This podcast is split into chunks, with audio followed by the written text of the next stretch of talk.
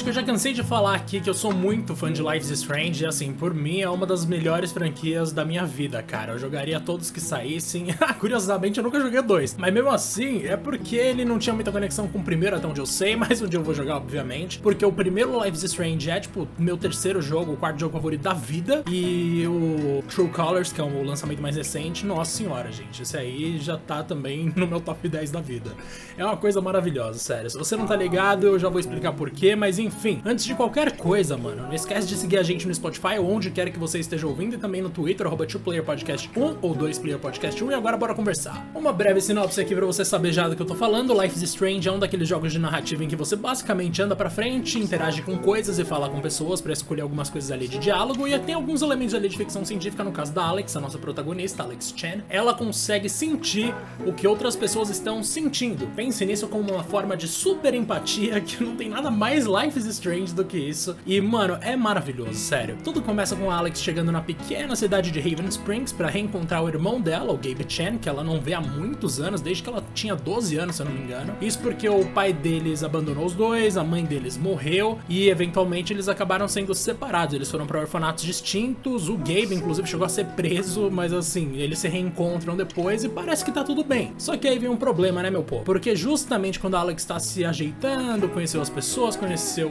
a cidade, a região, ele morre. O Gabe morre e ele morre por algum acidente que na verdade não foi um acidente. Aí a Alex tem que descobrir quem é o responsável por essa grande tragédia que estragou esse início novo da vida dela. Começando pela nossa protagonista, Alex, mano, ela é maravilhosa, sério. Ela é uma das pessoas mais amigáveis na história dessa franquia inteira. Ela é uma pessoa sensacional, tipo, muito boa mesmo, tá ligado? E pelo que você vê no comportamento dela, tanto quando você faz observações a respeito do cenário apertando o triângulo, ou mesmo quando você olha o diário dela, ou as composições ali que ela faz de acordo com as situações de cada pessoa. Mano, Alex É uma pessoa absurdamente empática, obviamente, porque ela tem um superpoder que na verdade é uma capacidade humana que todo mundo tem, mas que algumas pessoas escolhem não usar. E ela é simplesmente, tipo, acho que um dos melhores seres humanos que eu já conheci no videogame, tá ligado? Ela ainda, talvez, tipo, pareça meio fantasiosa demais, porque ela não tem muitos defeitos, confesso. Mas mesmo assim, é, um, é uma pessoa que, tipo, eu consigo ver amigos e amigas minhas nela, tá ligado? É uma parada bizarra, mano. Essa mina é sensacional. E não bastasse ela, a gente tem um trio ali de personagens principais principais formados por ela, pela Steph pelo Ryan. O Ryan, que é um cara muito firmeza, tipo, com certeza ele. Eu não sei se eu tomei a decisão certa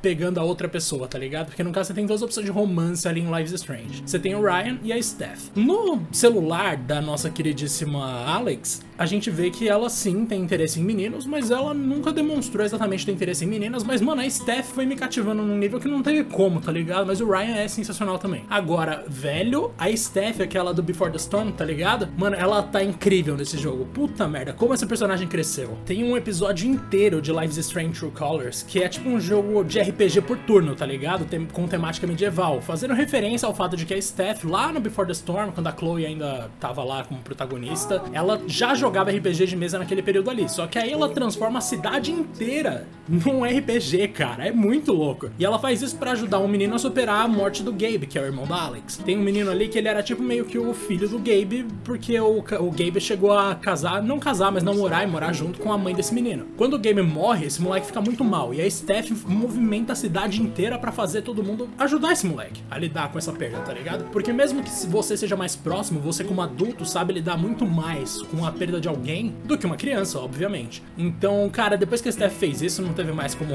nossa senhora, me apaixonei na hora. Mas de qualquer jeito, esse é só um aspecto do negócio. Live Strange segue com ótimas decisões, então tem bons momentos ali para você, tipo, momentos inteligentes de escolha de diálogo que realmente criam uma dúvida, um dilema pesado. Tipo, você vai contar pra uma menina de uma cidade pequena que tá prestes a ir pra faculdade, que a avó dela, ou equivalente a uma figura de vó que ela tem, tem Alzheimer e isso vai fazer ela ficar na cidade. Tipo, é o tipo de coisa que, mano, eu não sei, tá ligado?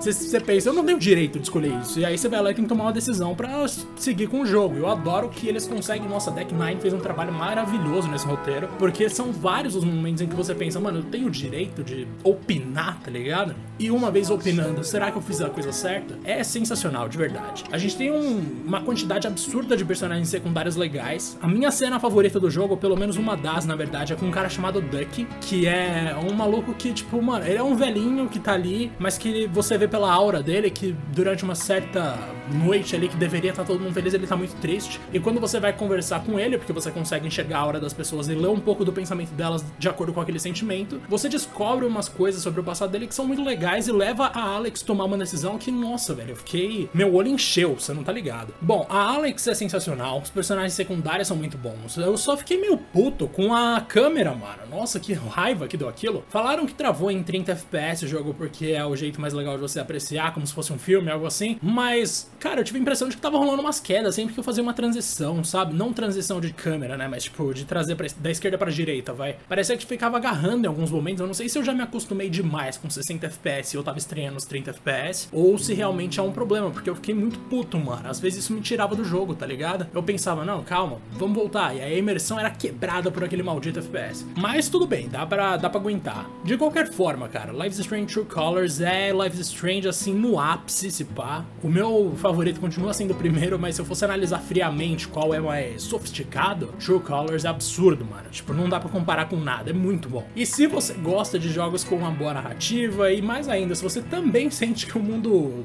poderia ser bem mais empático, ainda mais considerando a realidade atual, cara, manda ver, porque é realmente uma história fenomenal, uma protagonista fenomenal e, cara, eu só quero que as pessoas, eu só quero que Life is Strange não acabe nunca, eu acho que essa é a verdade, eu sou apaixonado por essa série. E parabéns aí pra Deck Nine e pra Square Enix, que distribui o jogo, porque, nossa, sensacional, tô emocionado com a história até agora. Grande abraço para quem ouviu até aqui, não esquece de seguir a gente e até mais.